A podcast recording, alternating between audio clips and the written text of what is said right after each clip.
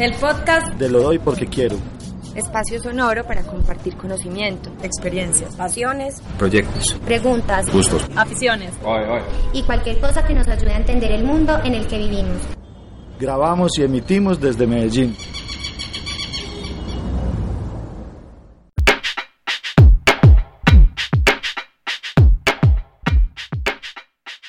Buenas noches, bienvenidos a Lo Doy Porque Quiero. Como siempre, Lo Doy Porque Quiero hay algo nuevo y hoy estamos los tres juntos después de muchísimo tiempo. Yo estoy muy cansado, parce. Ya acabamos cuarentena sin Después de tanto tiempo volvemos a hacerlo hoy juntos, pero nos quedó gustando el video. Yo, o sea, por mí, el formato siempre va a ser eh, que lo hagamos en vivo por acá y ya después nos robamos el audio, además porque nos simplifica ahí un poco la tarea. Todo lo que nos demoramos afinando los equipos y el esquema de audio y era solamente Poner una cámara. por video y ya. Cosas que nos trae la pandemia, ideas que nos trae. No, bueno, lo del micrófono lo vamos a ensayar. Si alguien no escu- escucha bien, también nos dice, sí o qué. Y bueno, vamos empezando. Hola Mari, hola Juli. Muy buena. Hola, estamos acá también con público, pues Mm. no solo estamos nosotros dos después de como seis, seis o siete meses, risas pregrabadas, cosas pregrabadas, pues estamos otra vez en el estudio de la Bruja Rizo y estamos con algunas personas en el público, con Jime, como siempre, que es de Loy porque quiero, y con Santi, Juan y Valle. Bueno, eh, nada, vos estás cansado, yo también, pero estoy muy contenta Y ya sabemos que de aquí para allá todo va en bajada. En la noche, sí, ahorita ya es puro relajo hablando Claro, con Juli. puro relax. Sí. Bueno, entonces traímos de invitada a Juli, Juliana Moreno, que nos la hemos encontrado por cosas de la vida. Eh, yo creo que la primera vez que supimos de Juli era con Órbita 9, que nos hicimos con Jimmy un trabajo para Órbita 9, que nos sacó las canas, pero feo, parce. Ya fueron cinco años de eso. Eh, Sin cinco años. darse cuenta, fueron cinco años. No sé de qué están, pues no sabemos de qué Es están una película, una película, eh, una coproducción eh, con España, que filmamos en Medellín, era una de las películas que también pretendía como hacer uso del incentivo que tenía Medellín, era un incentivo adicional para el cine, y lo hicimos, hicimos una película acá completamente filmada en Medellín, y ellos hicieron parte del equipo de arte, porque estábamos haciendo unas piezas gráficas necesitábamos diseñadores y necesitábamos pues como artistas también para que- ayudarnos a aplicar todo el concepto de la película. Entonces la filmamos acá, yo vine aquí a filmarla porque además pues además tengo bastantes amigos acá, parte de, de ese parche era el que se unía con ustedes y ahí empezó nuestra como relación, ¿no? Sí, Bueno, entonces Juliana Moreno, para que ahorita empecemos como a... ahorita les cuento el desastre que fue para nosotros ese, ese evento. No, entonces cuéntalo de una vez y ya presentamos. No, no, ahora. Para que sigamos porque ya estamos... Es que a Órbita 9 vamos a llegar. Ah, bueno, Sí, está bien. Entonces estamos con Juliana Moreno, que es productora, pero también sos comunicadora social, periodista, Ujú. y sos de acá, pues de, de Colombia, Sí. de Bogotá. Bogotá. sí. Listo. ¿Y hace cuánto tiempo estás como en las líneas audiovisuales? ¿Siempre como productora o, o, o si está Sí. bien decir que sos productora o Está, no, está muy bien. Sí, eso, eso es lo que ya soy hoy. Creo que uno se va convirtiendo en eso sin darse cuenta. Eh, pero ya llevo 13 años trabajando en, en este medio, 13, 12. Eh, al principio muy informalmente y sin saber mucho lo, como hacia dónde pretendía ir. Y hoy ya pues haciéndolo completamente profesional y pues es a lo que me dedico, digamos.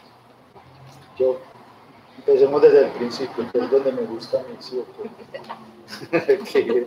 que, que si yo ya lo hablaba con Juli en estos días y es como, vayámonos atrás, atrás, y ahora, como ahora estoy trabajando en un colegio, incluso se vuelve más sensible para mí el tema, Claro. porque claro, tengo pelados de 11, de décimo y todos, todos quieren ser ingenieros y el resto diseñadores, y es como hay como una, todavía sigue esa uniformidad ahí, que me parece extraño. Como pues. ese duelo entre lo creativo y lo... Sí, y lo- pero además deciden a veces como, como de forma extraña, pero bueno, estoy en ese mundo de nuevo y, y bueno, quisiera preguntarte por ese mundo tuyo allá, si nos devolvemos allá a recordar, decidiste, bueno, vos estudiaste comunicación social, pero entonces decidiste de una, o fue una decisión directa, o cómo fue esa decisión de llegar a... No, yo tuve ese duelo creativo versus, como, ¿cómo le dice uno? Como si, eh, Sí, como digámoslo, como le dicen en la universidad, las ciencias exactas. Sí, como de ciencias exactas tuve siempre en mi vida y creo que hoy todavía me debato, me debato entre esas dos cosas porque también ser productor es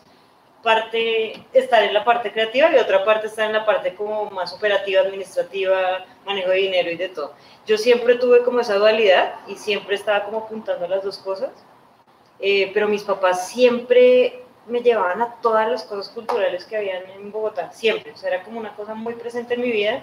El Festival Iberoamericano de Teatro, eh, como momentos muy de la cultura, ¿no? Como vivir la cultura, el teatro callejero, todo esto. Entonces yo siempre me debatía como en si quería hacer algo más de ciencias exactas o algo más creativo, más artístico, más cultural, ¿no? Y desde el principio, cuando yo estaba en el colegio, también me... Ya sé cuál es la palabra, como racional. Racional, sí, es como, bueno, creativo y racional. aunque lo racional es muy creativo. La noticia es que todos son las dos cosas. Sí, sí, sí. Esa es la noticia, ¿sí o qué? Es verdad, es verdad. Eh, entonces, no, o sea, inicialmente en el colegio como que para mí sí se debatía entre esas dos cosas, como que yo sentía que eran dos universos totalmente distintos.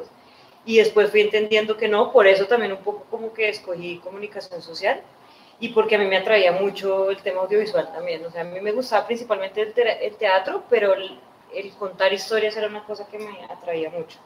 Eh, y cuando tomé la decisión de estudiar comunicación social, lo, lo tomé también pensando en que yo quería hacer documentales.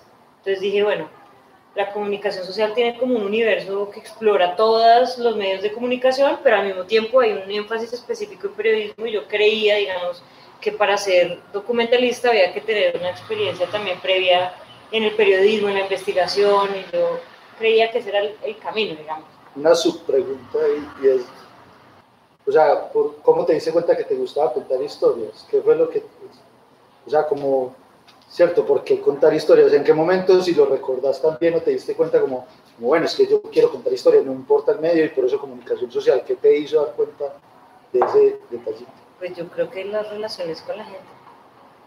O sea, yo normalmente siempre que estoy como conversando con alguien o parchando, creo que siempre tengo como una sensación alrededor de que una historia no sea cualquier cosa, sino me paso esta vaina en la calle y siempre como uno haciendo esta narrativa muy cuentera alrededor de ese tema y siempre he disfrutado de eso, como la interacción con la gente y conversar con la gente, me he dado cuenta que yo siempre interactúo también desde ese lugar. Pero vos eras así de consciente en ese momento. No, pero yo creo que ese era mi disfrute. Sí, o sea, lo, eh, fue algo como, como más visceral, pues, como algo sí, yo más creo de, que fue muy visceral. y me conecté. De intuición y de...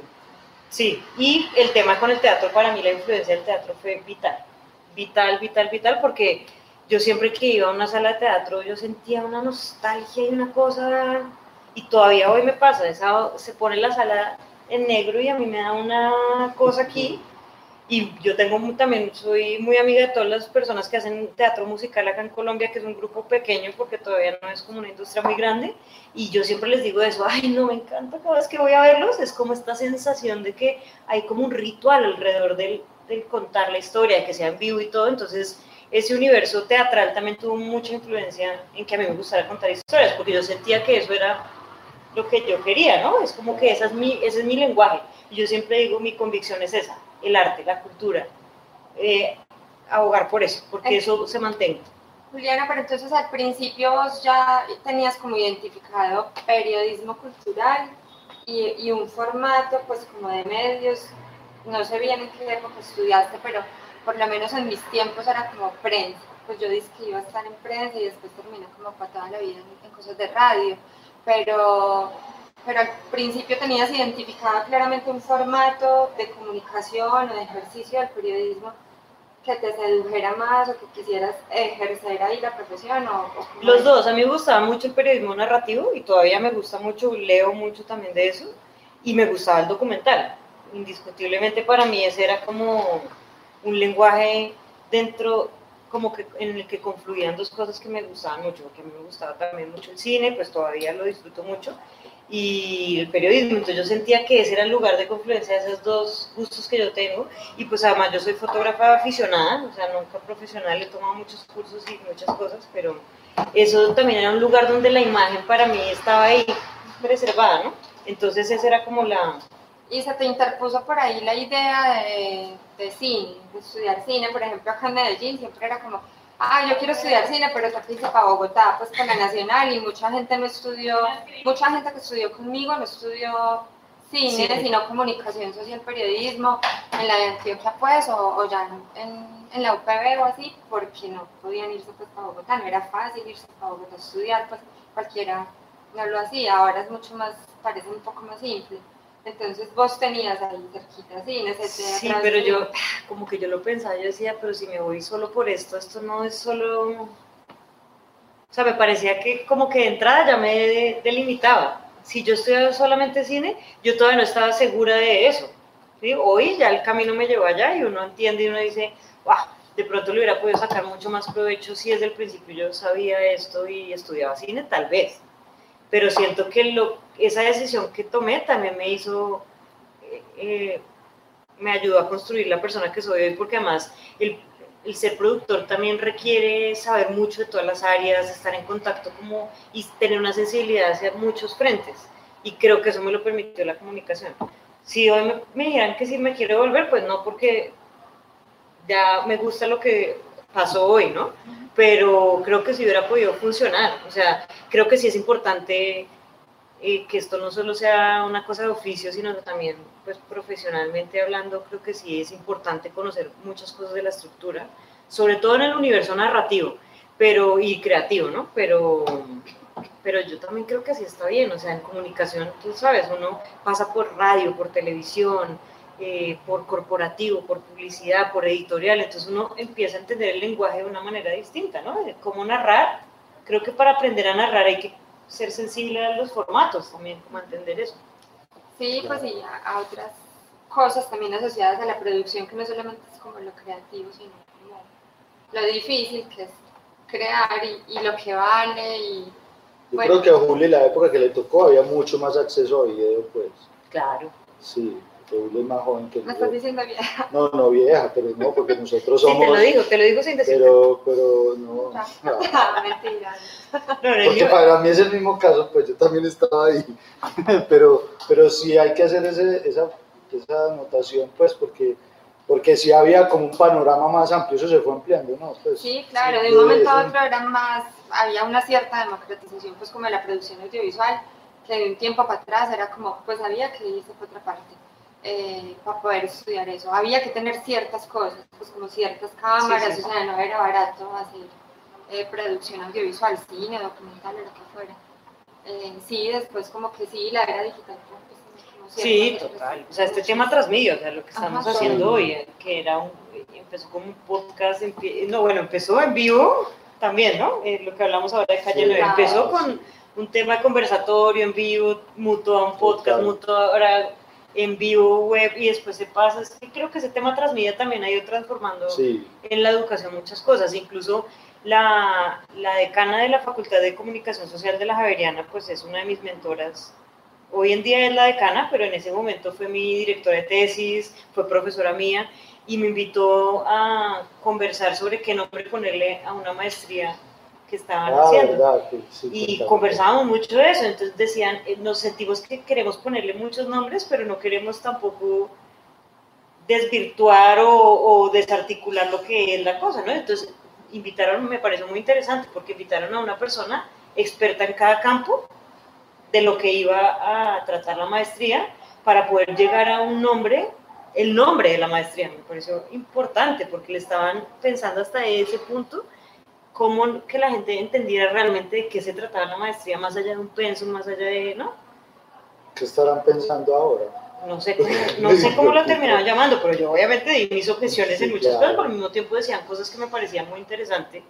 Y uno decía como, uff, bueno. Porque es que yo creo que este, por ejemplo, yo que volví a las aulas y en colegio virtual, pues que desde la educación, pues yo creo que esto se está transformando. O sea, va a traer otra ola así de desarrollo en comunicación así súper pesado porque, porque se exige, o sea, se exige que por ejemplo, uno con los chicos, las chicas pues así en, el, en la pantalla, y eso prende en toda la pantalla y se empieza a ralentizar todo. o sea, y entonces ya hay que, eso empieza todo a reformar todo el viene otra, como yo siento que viene otra oleada y... Pero también es interesante cuando la gente apaga la cámara y uno ve a la persona que está teniendo su clase o lo que sea con la cámara apagada y la gente tiene unos comportamientos totalmente distintos, ¿no? sí, claro. Es como esa en el panóptico de que si sabes que te están mirando, ah, te comportas de una manera, si sabes que no te están mirando, te comportas de otra. Y creo que eso es lo que está mutando en todo esto también hay como una cosa, pues como está lo social, eso, pues y lo comportamental de, de estar frente a la pantalla, sin, como atravesados por eso todo el tiempo. Pero hay una cosa que a mí me preocupa mucho de esto, que es como la mercantilización de la educación, pues que ya está. Y es como precarizar más aún a los profes, a las mm. profes que ya estaban embaladas y embalados pues como en las aulas con, con lo que tenían y con las formas como de contratación y ahora que se sabe que se puede, porque ya son cuantos meses de, tirarles al agua así a la berraca, entonces hay unos que les va bien, otros peor, otros pero ya las universidades y los colegios están diciendo que sale más barato que están en la casa, que estén Pero en estos días me leí un artículo que decía, hablando de este tema, y decía, la educación a distancia se hace hace más de 100 años. Lo único que hay ahora es un medio más, pero la educación se hace a distancia hace mucho tiempo. La gente estudia a distancia hace muchísimo tiempo y hay unas escuelas que tienen 100 años y, lo, y daba incluso en este momento un montón de recomendaciones y que no, que no todo fuera virtual. Por ejemplo, hágale llegar el programa impreso. Pues lo que hacía Radio si que lo tenga y Lo que hacía Radio Sutatensa era como mandar el radio a, los, a las veredas. No a todas las casas campesinas, pero sí como a una casa pues de la vereda, del corregimiento, a varias en un municipio, y unas cartillas, y ya los programas de radio, esas cartillas no iba a revisarlas nadie, de hecho eran como más pero, disruptivos en esos tiempos que ahora pues que la calificación y que todo como Yo también siento que tiene que ver con una cosa de compromiso del que está al otro lado. Es como, y, y eso tiene que ver mucho con esta profesión o con este oficio al que yo me dedico, es como que o tú estás o estás, ¿no? Es como que quieres hacer esto, quieres aprender de esto, quieres ser esto, hazlo. O sea, creo que también es un llamado que la gente se, sí tenga un compromiso, una pasión por lo que hace, por lo que quiere. Pues sí, curiosidad y ganas de aprender y no solamente pues como la obligatoriedad pues, de tener el título para poder pedir trabajo o lo que sea, pues como bueno, bueno Julio. volvemos a Julio. Sí. Volver con... Nada, pues íbamos como por la universidad, entonces comunicación social. Yo tengo ahí que ya lo dijo ella, el teatro. Sí, el, teatro, es... Yo, es que yo me, me, la encontré en estos días y me, me la chismoseé. hablamos un ratito. Hiciste como un estalqueo en vivo, en vivo. Sí, porque el mío, el mío es difícil en, en web. Sí, aunque hoy hice la tarea hay cositas, pero no nos vamos a enterar que el teatro fue una parte muy importante en tus decisiones ya en un momento. Sí. que como dijiste, listo, te gustaban las historias, el teatro, tiene, tenés como una, un acercamiento con el teatro porque lo hiciste tal vez en, ese momento, pero ahí la pregunta sería, ¿cómo llegaste al teatro y cómo el teatro ayudó pues como a tu formación para mostrarte yo creo que cosas de vos, ahí hay una cosa importante que es así, no sé cómo resolverla con estas cosas a distancia ahora, y es el parche. Como que en este universo de estar todo el tiempo en la universidad, como con mucha gente hablando de cosas, de querer hacer, ¿no? Todo el tiempo con la pasión, surgía mucho esa, esa idea de hagamos vainas, hagamos cosas. Y muchos de mis amigos o compañeros de la universidad en los que veíamos selectivas o lo que fuera, todos venían de las artes dramáticas, de, de distintas, digamos, partes de, de, la cultura y del arte. Y ahí empezamos a crear y a gestar el hacer obras de teatro, porque uno, uno de mis amigos venía de, dos de mis amigos, venían de Argentina de tomar una, una maestría en teatro musical, que son, ellos eran parte de la compañía de MISI, pues que todavía existe, que es, es como la más grande aquí en Colombia que hace teatro musical, y empezamos a, mientras hacíamos entre varios amigos cortometrajes en la universidad, al mismo tiempo era como, hagamos teatro, ¿no? Hagamos otras cosas, contemos historias, era también como que siempre venía lo mismo y no importaba el formato. Y pues yo tenía este gusto por el teatro que mis papás me habían, pues digamos, de alguna manera heredado. pues por el Festival Iberoamericano y por demás, porque además yo vivía en el barrio La Soledad, que es un barrio súper, en esa época era muy teatrero, ahora creo que otra vez está como, tuvo un momento ahorita, bueno, que van a cerrar como dos casas. Eh, entonces ahí empezó, ahí empezó mi, conexión también con el teatro, como, incluso creo que yo lo hice antes de empezar la universidad, si no estoy mal creo que la primera obra de teatro que hicimos fue Antes. Creo que sí, fue, fue en mi transición entre el colegio y la universidad, tal vez. O sea, la decisión de contar historias también, eso. Sí, yo no sé, todo Es que llega un momento cuando tú me preguntaste en estos días, yo dije, ay, son tantas decisiones que uno toma en la vida que uno no se da cuenta que son decisiones que parecen pequeñas en ese momento, pero que hoy son, fueron definitivas. Eh, y yo haciendo teatro me di cuenta que yo tenía una capacidad de hacer multitasking de alguna manera, ¿no? Como manejar muchas tareas y muchos departamentos al tiempo y que tenía una facilidad por conectarme con cada, cada uno de una manera distinta, ¿no? Era, no eran solo los números, sino también lo creativo. O sea, cuando llegaban, no llegaba un actor, yo, yo botaba las líneas del actor, eh, hacía, fijábamos los spotlights, eh, como los, las luces, ¿no? Como el seguidor, la entrada de los micrófonos, la salida, yo como que todo eso me lo aprendía sin saberlo y ahí fue que yo me di cuenta y yo dije, yo soy buena para esto, yo creo que yo soy buena para esto. Y eso lo fui aprendiendo con el tiempo y hoy pues obviamente uno lo va afinando y uno se va dando cuenta en qué, en qué es mejor que otra cosa, ¿no? y cuáles son sus debilidades también. Esa pregunta, ya que lo pones en el camino, pues se la hicimos más tarde a, a Luciana y a Laura y era como definir entonces eh, la dirección de fotografía o dirigir la dirección eh, definir la dirección, pues como explicar así un poco, poquito qué es, ya acabas un poco de decir que es como que, la que es capaz de resolver de todo y que aprende haciendo en la marcha en una producción, pero como bien definirías para alguien que no está tan familiarizado con, con la producción audiovisual, ¿qué es la producción? Bueno, la producción es muchas cosas y tiene muchas escalas, digamos, de alguna manera. El productor, que es como el, lo que yo soy hoy, digamos, a lo que he llegado, porque hay muchos eslabones, por decirlo de alguna manera, en la producción, está desde lo logístico y lo mínimo, que es como conseguir todos los recursos y ponerlos en el lugar para que suceda una serie, una película, lo que sea, y llega hasta un nivel también de gestión, de administración, ¿no? Como que hay una curva muy grande.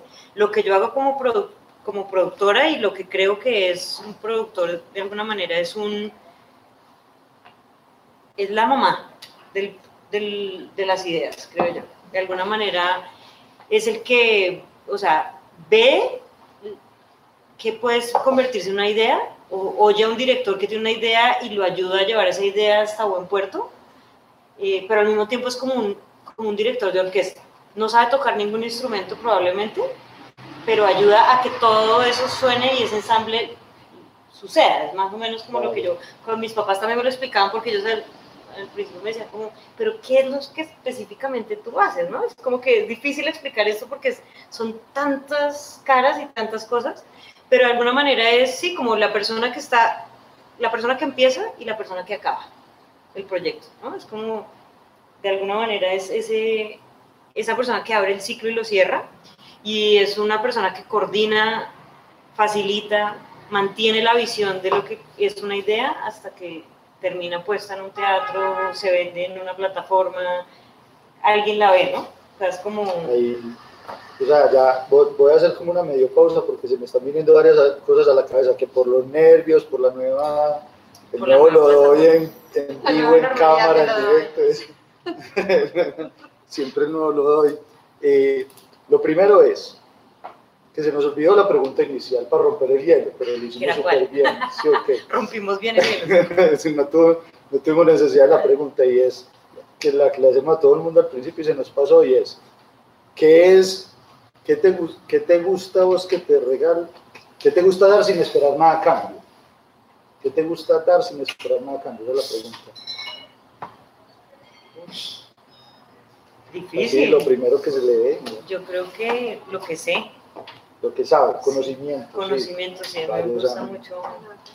Eh, bueno, esa era la primera cosa que iba a decir. La segunda cosa que iba a decir es que Juli, cuando invitamos a Juli, pues no solo porque es Juliana, sino y, pues hemos construido una relación ahí con los amigos, el combo.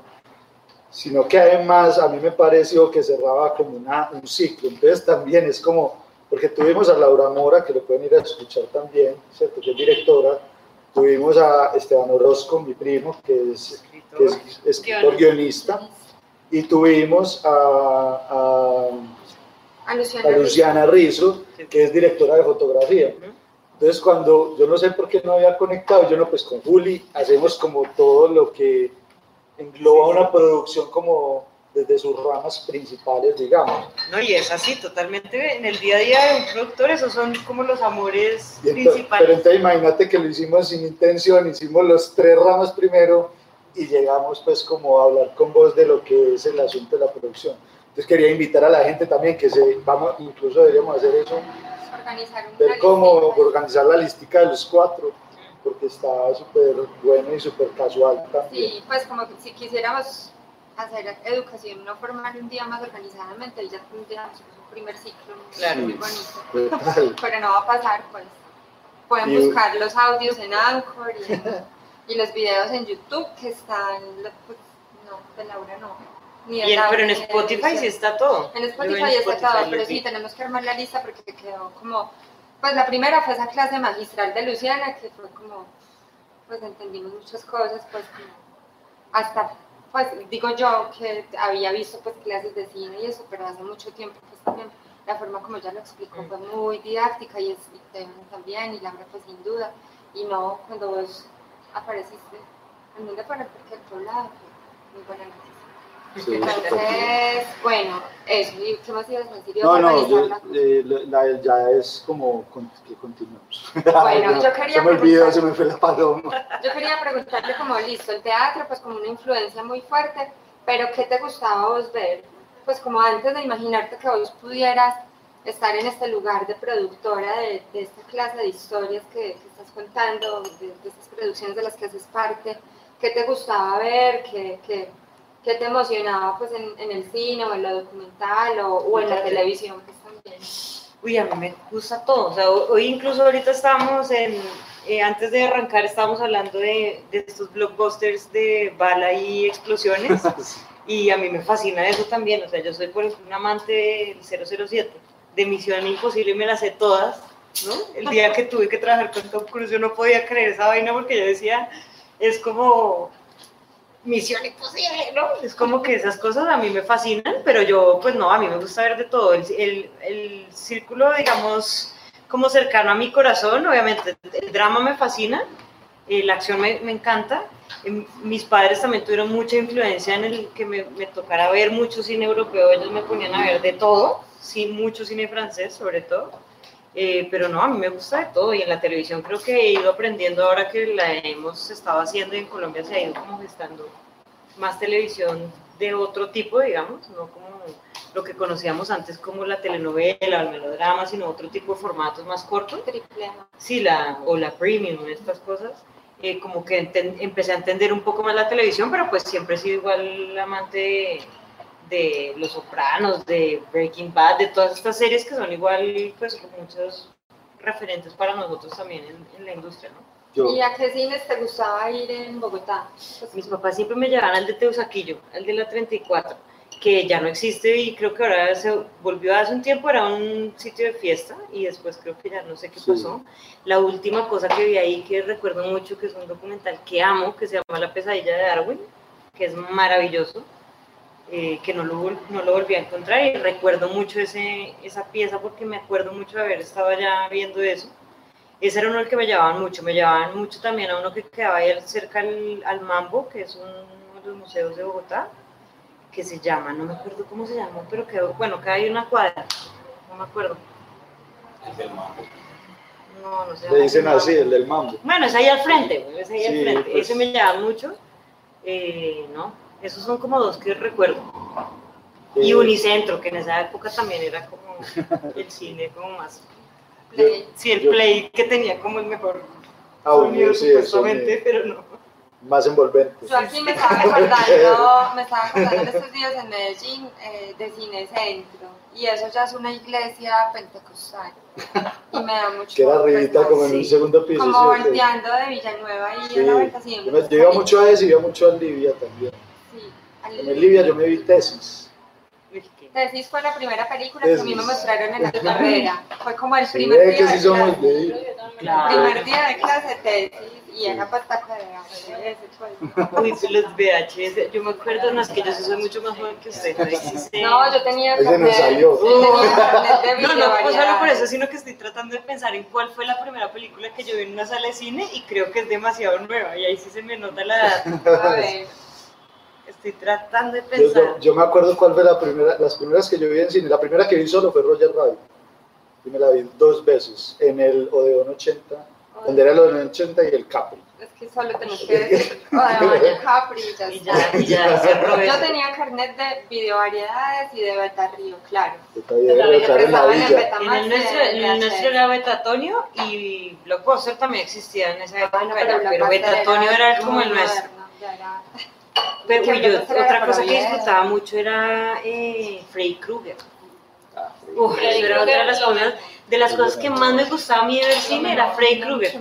Y mi hermano y yo veíamos esta vaina cuando chiquitos y era una cosa que no me daba miedo. O sea, hoy a mí, estas cosas que ustedes se venden, las brujas y esto, yo no puedo con eso. Mariana y todo, yo no puedo, yo ya no puedo ver terror.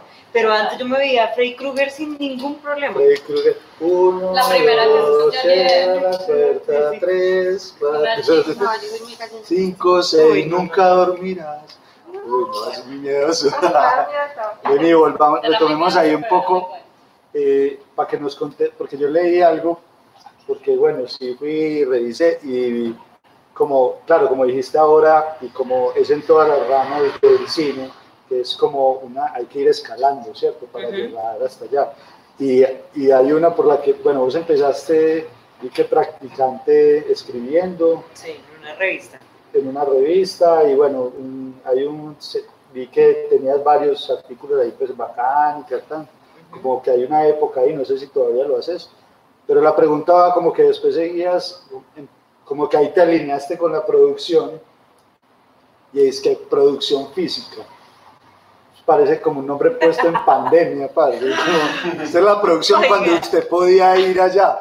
Y es el momento, o sea, en este momento todavía sigo estando en la producción física, porque yo sé, eso es rarísimo. Eso ¿Por qué se llama así? Pues realmente eso? es muy gringo. Eso es muy gringo. Y eso lo adoptamos nosotros, realmente los norteamericanos. Es de toda la industria gringa. Se llama Physical Production.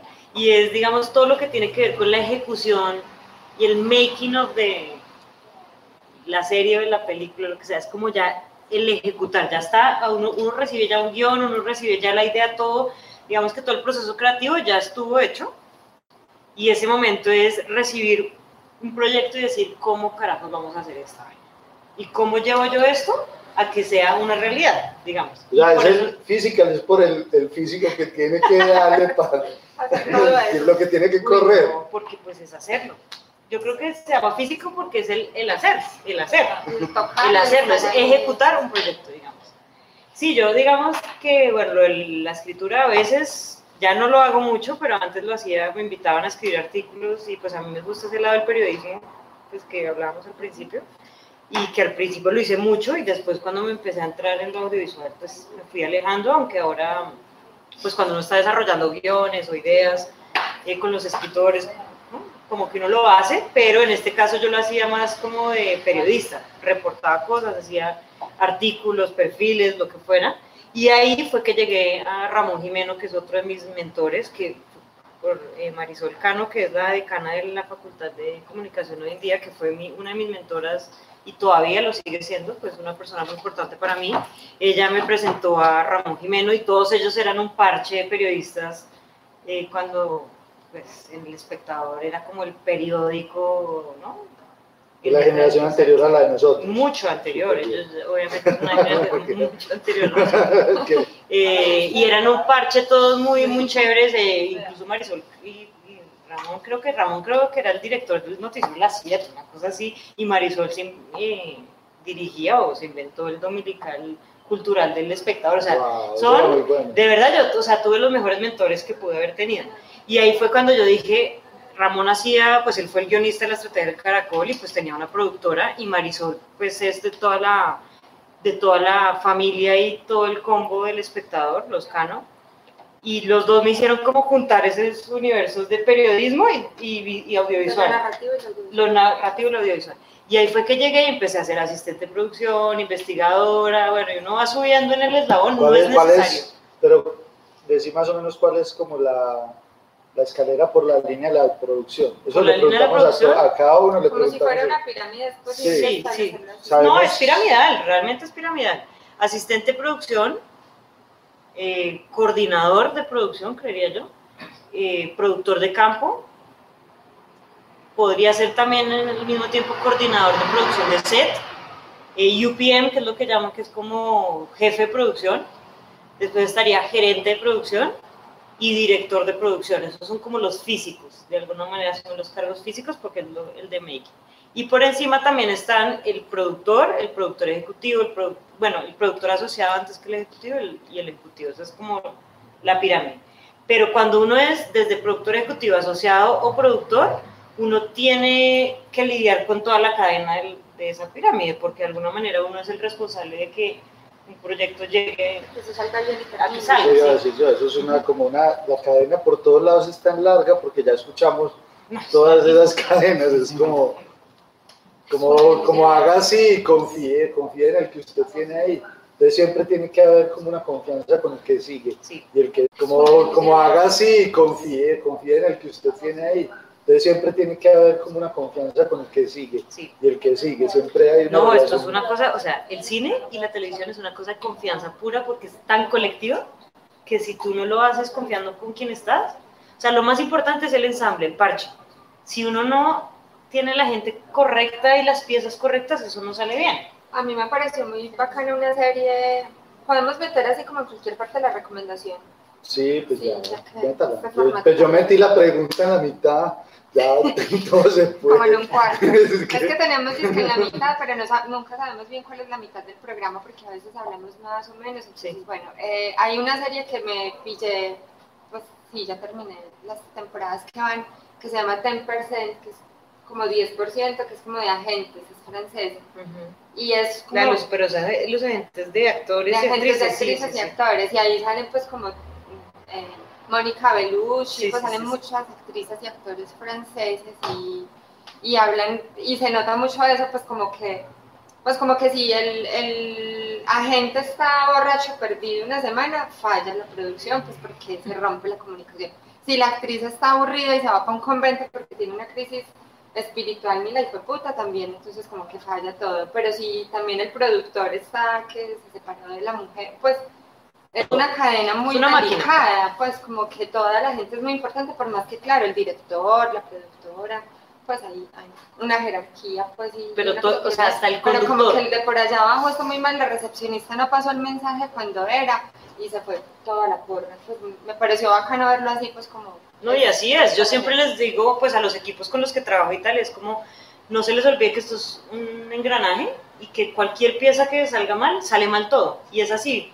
Si alguien no llegó a recoger al actor a la hora que era, en el lugar que era, en los tiempos que se pusieron, ya toda la cadena sale mal, porque el actor va a llegar tarde a maquillaje, va a llegar tarde a vestuario, va a empezar tarde todo de ahí para adelante, ¿no? Es como que, y lo mismo con si se va a un camión, si la planta eléctrica no prende, o sea, básicamente esto yo siempre le digo es el chicharrón.com, o sea, unos problemas por todas partes, eso es como resolver problemas a lo que da. Básicamente. Eh, me volvió la paloma y la paloma que se me fue hace rato me volvió y es pues que es que se nos olvida decir si alguien tiene alguna pregunta yo no sé aquí de pronto alcanzamos a ver a mí se me pasa mucho pero pero bueno hay un chat donde pueden hacer preguntas y también aquí el público presente bienvenidos también pueden hacer preguntas si, les, si quieren meter la cucharada bienvenido también.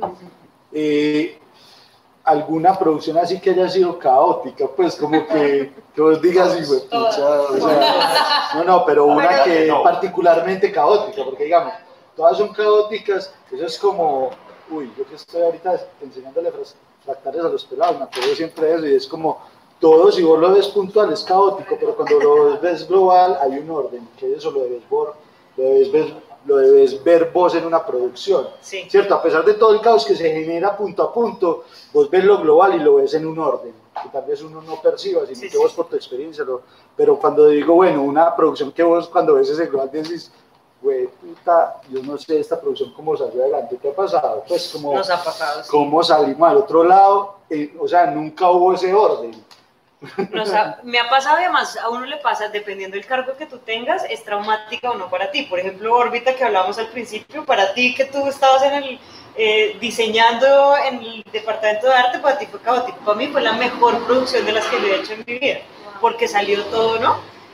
Eh, hay una que es muy cercana a mi corazón, que además fue cuando yo empecé mi relación con Dinamo, que es otra de mis casas y mentores y familias muy importantes, que es eh, American Made, o en ese momento le llamábamos Mena, que es una película con Tom Cruise, que era como el primer servicio de producción gigante aquí, porque ellos antes habían hecho Narcos, temporada 1 y 2, yo entré a la tercera, eh, pero creo que era como una temporada en la que la industria colombiana estaba entendiendo mucho cómo funcionaban los servicios de producción y cómo funcionaba también la industria americana, digamos. Hace 5 o 6 años. Eh, y esta producción era como el top de los top, ¿no? Era como el presupuesto más grande, la producción más grande, y todos desde el cargo que tuvimos lo vimos muy diferente, pero todos la sufrimos muy berraco, sobre todo porque además terminó con un accidente fatal. La historia era, la, la historia de la película era un piloto que traficaba información con la CIA, la vi, drogas, bueno, tú la sí, viste, drogas, eh, armas con los contras de Nicaragua, o sea, el man hacía de todo, y era la historia de este man, ¿no? Es la historia de ese man. Y obviamente uno de los protagonistas era el avión del tipo, era la protagonista, en últimas era como el avión tenía mucho que ver, pero el tipo era un piloto.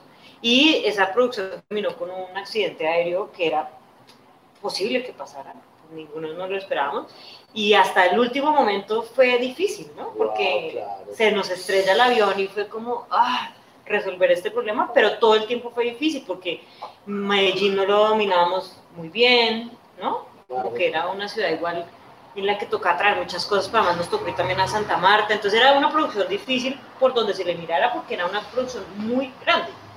Entonces yo estoy segura que esa producción, desde los conductores hasta el productor ejecutivo, la sufrió todos los días aunque fue una experiencia para todos muy cercana al corazón, estoy segura, porque ahí hicimos muchas relaciones muy importantes, aprendimos muchísimas cosas, pero creo que esas de esas producciones que uno dice, Dios mío, Ahí a vos te tocó esa transición como de la producción audiovisual o de la producción de películas y, y documentales también para, digamos, escenarios convencionales y ya para plataformas de estas eh, digitales como Netflix. Hay, una, hay muchos pueblos de distancia entre producir así, digamos, para pantallas, para salas de cine y producir para... sí, claro, mucho. Incluso yo creo que yo soy como el último coletazo, porque pues muchas de las productoras con las que yo trabajo, o personas con las que yo trabajo que llevan muchísimos años haciendo televisión, uno también lo siente, ¿no? Como que a nosotros no nos tocaron esos planes de, de rodaje, ni los planes de grabación, ni los presupuestos de otras épocas donde pues, la transición fue muy fuerte. Yo creo que yo ya estoy en la última camada de, igual alcancé a hacer, yo no alcancé a filmar en, eh, pues en película, Cinta, digamos, película. en cinta, eh, pero yo sí tuve que hacer películas con las uñas, digamos, como que eran películas que le teníamos toda la apuesta a, a que, a que las salas y el, el público con su boleta iba a lograr recuperar la plata, ¿no? O sea, era como, eh, otro de mis grandes maestros también fue Sergio Cabrera, que pues es un director de cine colombiano, que es paisa además, es de Medellín, mitad chino, mitad colombiano, realmente. Eh, y él fue otro de mis maestros y él quería hacer como un comeback, ¿no? Le había hecho muchas películas y se había alejado del cine un tiempo y él quería hacer una película y nos lanzamos a hacer una película pues con fondo del, del gobierno que es de Proimágenes y el Ministerio de Cultura que es el FDC, que nos lo ganamos, nos ganamos en ese momento el premio mayor que eran como 700 millones, que hoy en día creo que son como 2.500 y fue difícil porque era todavía en ese momento, que eso fue 2014-2013, eh, todavía se sentía que había que esforzarse mucho por que la sala se llenara para que uno pudiera recuperar, ¿no? Aparte de que uno hace unas estructuras financieras como con publicidad, con los canales de televisión abierta en esa época, lo que sea, aún así era complicado, ¿no? Esa transición fue muy compleja, hoy en día creo que es mucho más fácil, pero también creo que la gente cree que es demasiado sencillo. todo el mundo quiere venderle un proyecto para ponerlo en Netflix o en Amazon, es como porque creen que eso es simplemente hacerlo y ya, ¿no? Es como que también es complejo eso. No sé, además si todas las personas que están inmersas en esos ambientes de producción tienen esa formación, pues como en lo narrativo, que me imagino que es lo que te permite a vos tener como una intuición para saber qué proyecto va, qué proyecto no, qué proyecto... Mm. Pues porque también, o yo no sé si sí, es así, pero se ha concebido pues como el rol de la producción muy desde la plata, desde, sí, eso es pues como Golió, no Golió, pero también hay como una cosa de, de, olfato, pues como narrativo ahí que es para que sí funcione, pues y se libre por lo menos la inversión. Siendo muy honesta, esa fue una de mis guerras eh, personales, profesionales, al inicio de mi carrera, era como, no quiero que me conciban solo por el que maneja la plata.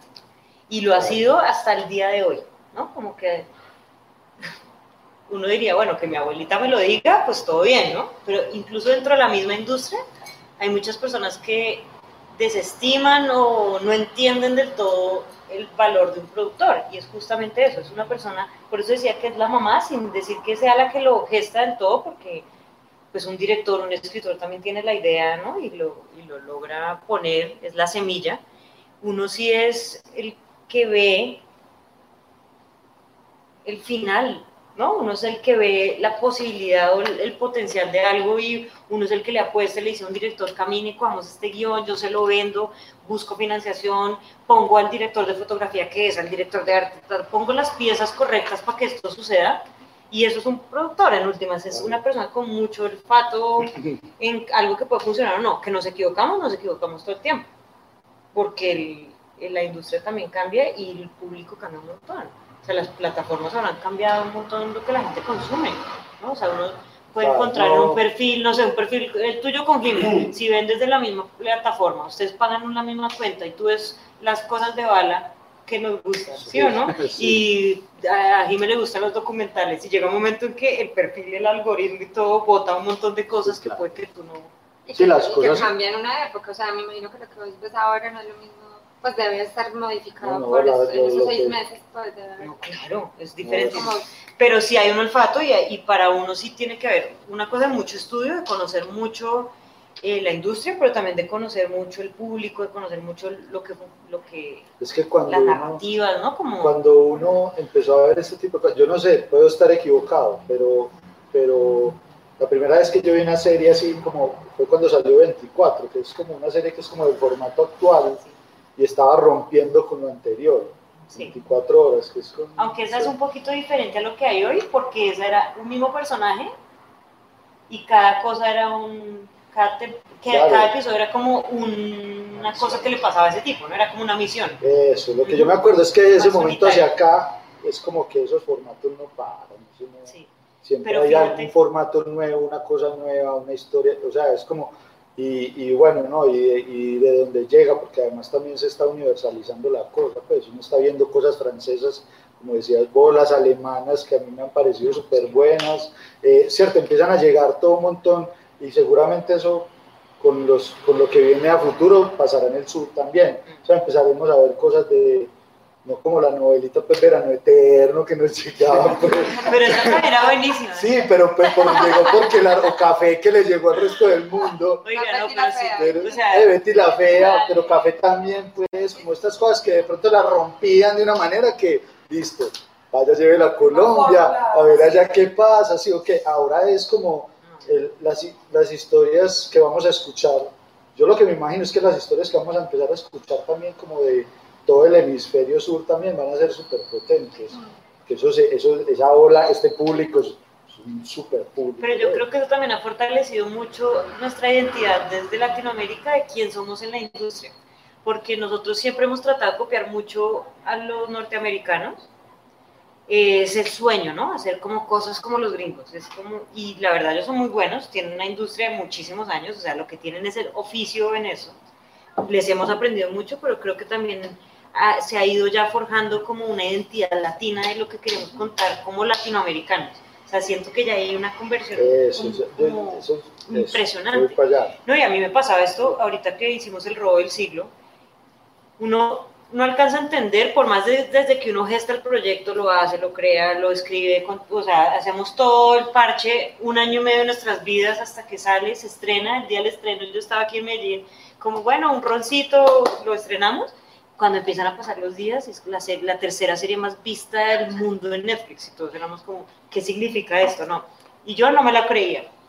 Y dije, no, esperemos hasta que Netflix nos dé, por, pues internamente a nosotros nos dan un reporte, ¿no? Nosotros somos como partners y después tomar la decisión de publicarlo, lo puedo decir hoy porque tomar la decisión de publicarlo hace cinco días en, en la prensa.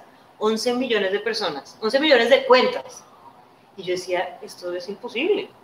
En Kenia, en Arabia Saudita, en Rumania, yo decía, pero ¿cómo es posible que una historia tan colombiana, porque además nosotros nos preocupamos mucho por hacerla muy local y de verdad que tuviera una esencia colombiana, que fuera una cosa de verdad, no, o sea, no fingir que íbamos a contar una historia de Hollywood, un robo espectacular o Chance Eleven, sino un robo a la colombiana, o sea, era como sucede y, mucho local. Y pensar en 11 millones de personas, eso es imposible. O sea, de otra forma, si no se fuera con las plataformas como... Eso iba a decir yo, se, se, volvió viral. ¿No?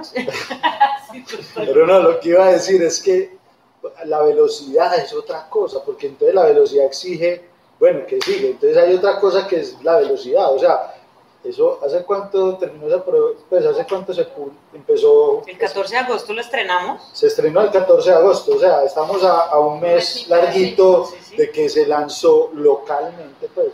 no, se lanzó internacionalmente, o sea, fueron 190 países. Pero cuando se lanza internacionalmente, pues yo me la vi hace un mes, yo creo que estaba recién y no sabía ni siquiera que ahí estaba Laura pues yo empecé a ver como el robo del siglo y a los tipos pues me dijiste, ay, está muy bien, es una productora.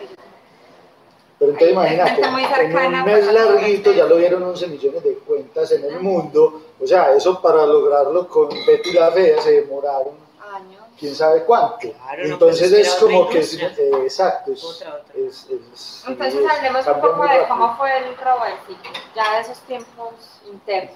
Pues como eso, cuando se empieza a concebir, ¿Vos cómo te vinculas a ese proyecto? Pues eso es un proceso muy largo porque primero está como la idea de querer hacer algo, de querer hacer una serie de llevo X características, ¿no? Digamos, en ese momento, eh, digamos, Netflix y Dinamo ya tenían una relación eh, importante que porque ya habían hecho Colmenares, Frontera Verde, Distrito Salvaje, ¿no?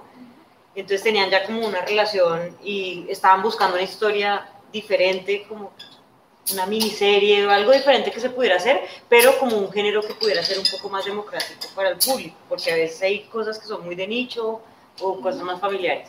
Y sale esta historia, empezamos a investigarla, eh, existía también un libro con la investigación, un libro periodístico, no era literario, y empezamos a, a, investigar sobre el tema, hablamos con Netflix tal, y dijimos, esta es la siguiente historia. Desde ahí, eso fue no sé, como diciembre del 2017, ¿qué? Del 2018, perdón. Sí. Es que el tiempo, el tiempo en la pandemia se le perdió a uno la noción del tiempo, ¿no? En todo caso, duró todo el proceso un año y ocho meses, básicamente. Entonces, primero es como todo el proceso con las plataformas también. Digamos que cada plataforma lo hace distinto, pero hay como un proceso inicial que es está una idea, pues la, más o menos la escribes, eh, les haces un pitch, es como presentarles la idea que tú tienes y les presentas un, como un brochure o un dossier de lo que quieres hacer, eh, que es lo que nosotros llamamos como un deck un pitch deck, y ellos dicen como esto me interesa tal, y ellos entran a, a, financiar una parte de ese desarrollo que es contratar un equipo de investigadores, unos escritores, como unas cabezas.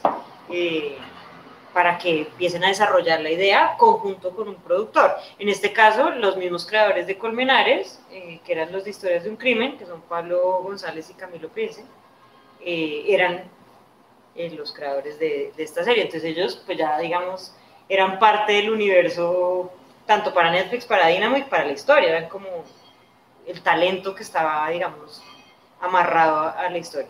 Y empezamos a investigar, duramos como tres meses en la investigación eh, y diseñamos más o menos lo que queríamos que fuera la historia, que eran como esos tres momentos en armar el robo, robarnos el banco y la caída de esta gente. Entonces eran como tres momentos grandes, duramos haciendo esa investigación, ese desarrollo como seis meses. Eh, uno forma un cuarto de escritores, además, que es como un equipo de personas que todos son guionistas, todos, digamos que a todos se les entrega como unos materiales referentes, películas de referencia, investigación, todo lo que no quiera que todo el mundo esté como mentalizado a entrar a ese cuarto en su cabeza y empezamos a diseñar toda la serie. Todo eso toma por ahí unos, depende del tiempo, el presupuesto que tengas, las presiones que haya de, de todo, tienes cierto tiempo, un lapso de tiempo de 3, 4, 5 meses y construyes eso y una vez ya están, digamos, como bocetados los guiones, que es lo que llamamos nosotros escaletas o outlines, empieza a hacer la producción. Entonces empiezas a planificar dónde queremos filmar esto, qué actores, ¿no? Empieza uno como productor también y con los directores creativos a escoger quiénes podrían ser los actores, ¿no?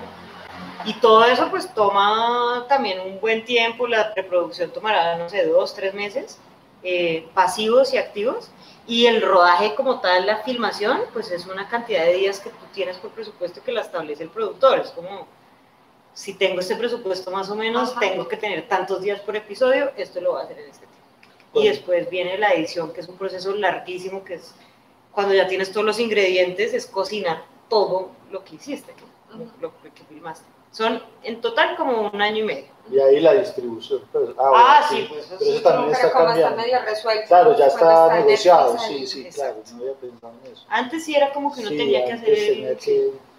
Bueno, eh, eh, a mí, bueno, dijiste una palabrita ahí, investigación, porque la nombraste ahí varias veces y la he nombrado varias veces, investigación. Cuando decís investigación, ¿es qué? Pues... Escucha, depende. En una historia basada en hechos reales, pues es todo ¿no? Es como ir a los detalles, ir a los casos, si hay en la fiscalía algo y, fue un proceso legal y ta, ta, ta, entonces ir a pedir los archivos de todo el caso, ¿no? O sea, depende. En el caso cuando es una historia basada puramente eh, ficticia, pues. ficticia, pues esto también es ficción, lo que pasa es que es ficción basada en realidad. Cuando... ¿Estás probando el audio? Eh, eh, cuando es puramente ficticia, pues también hay que hacer una investigación dependiendo de, no sé, el universo que tú quieras contar. Si te estás metiendo en un universo de petrolero, yo qué sé, y todo el universo donde se desarrolla tu historia de petróleo, pues tú tienes que entender realmente cómo funciona el universo petrolero, la industria petrolera, los cargos, porque tú ahí vas a tomar la decisión de si tu personaje es el presidente de esa compañía o un obrero que extrae petróleo, ¿no? Y tú tienes que saber de lo que estás hablando, o si no, la veracidad dentro de tu universo no existe. Me voy a meter ahí con esa respuesta en otra cosita de tu quehacer que, no, que tal vez no hemos hablado. Y, y vea que si este que anda ahí se ven cositas, ¿sí, o qué? Y es que vos tenés listo, eso es como producción de una productora de una producción, pero vos tenés otro lado que es también que es eh, eh, contar historias de nuevo. Tenés otro lado que es proponer historias y, ¿cierto? Me pareció que era como fuerte también. Sí, claro.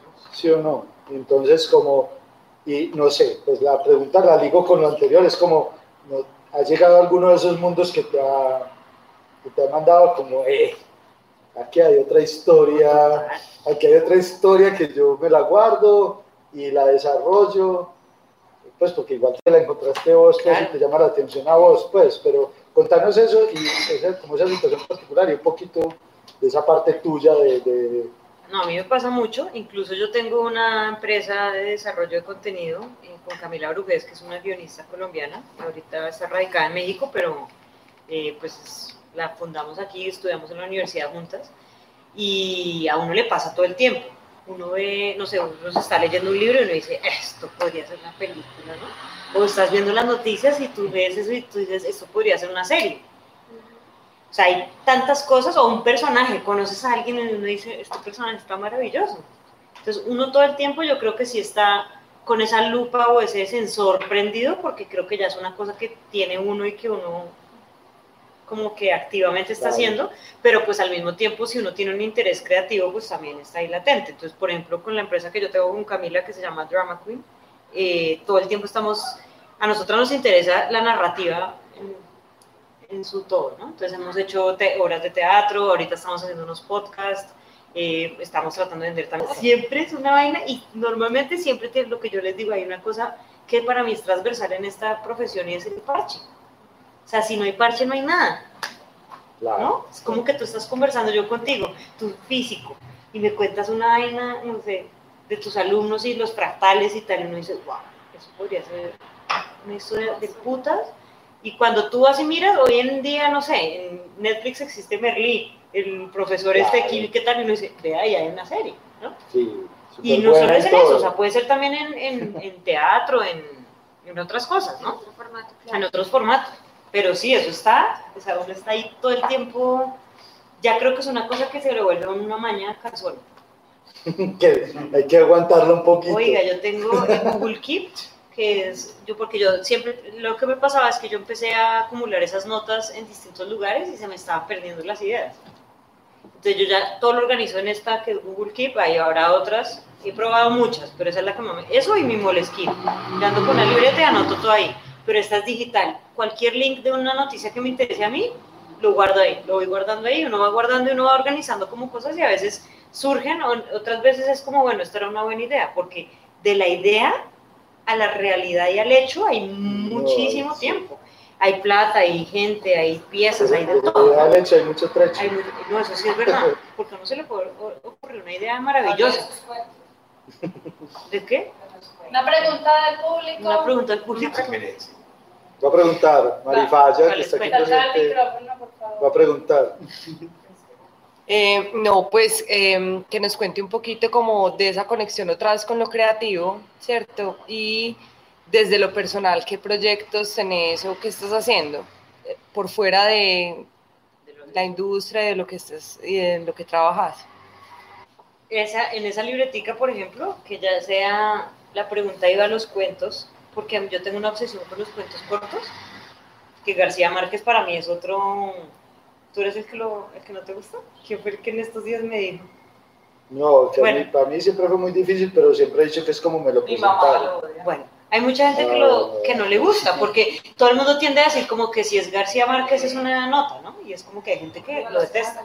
Y yo realmente, me, a mí me fascina él, pero cuentista yo tengo una obsesión con el cuento corto y para mí es muy importante, por ejemplo, esas historias que a veces me cuenta la gente tomando trago o en una comida o lo que sea, llevarla siempre como al papel.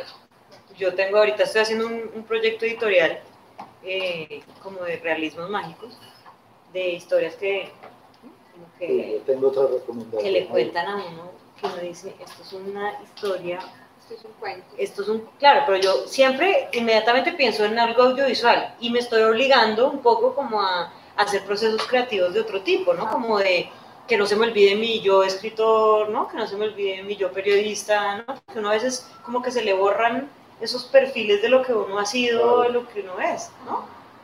Y todo es lo que uno es hoy, pero de alguna manera existen en individual cada uno hay un cuentico que yo, a mí me lo leyó un profesor por primera es más, el profesor me regaló, en esa época en el colegio, me regaló el, el cuento impreso. Entonces no decía de qué libro, no decía nada. Y entonces hubo una, una búsqueda de, que el cuento me gustó mucho. Y hubo una búsqueda de, bueno, ¿de dónde sale? Y el cuento era de las cosmicómicas de Italo Calvino. ¿Usted ha leído ese libro?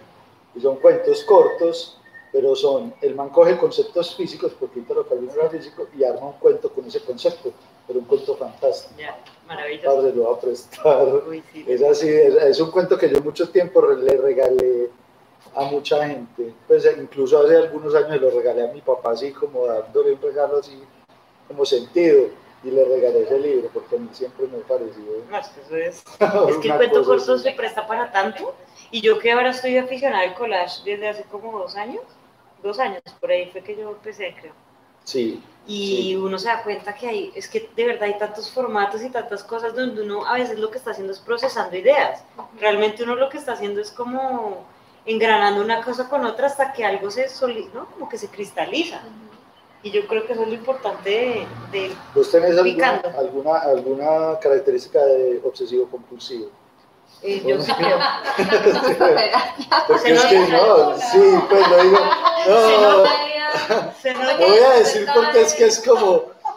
¿Saben por qué? Porque me acordé cuando hablamos del collage, que hubo un día que estábamos en una fiesta por una cámara, que hicimos fiesta collage y vos estabas en tu casa, y ella es de las que tiene así el collage, pero tiene recortes y los separa por temas. Pero Entonces me acordé así como yo ese día, yo decía, uy, Sí, güey, puta. Yo el otro día hablaba con Jimmy y yo le decía, pero tú encuentras cosas y qué haces con eso. Me decía, no, yo voy ahí, y yo como no, yo lo veo, lo corto, lo dejo perfectamente cortado y lo agrupo en un tema. Oiga, pero me ha servido porque a veces digo como quiero hacer un collage, no sé, en esto, estoy trabajando en un cuento y es un cuento con un, con un bus y con el mar. O sea, es un lugar desértico donde hay pescados, ¿no? Peces, pues.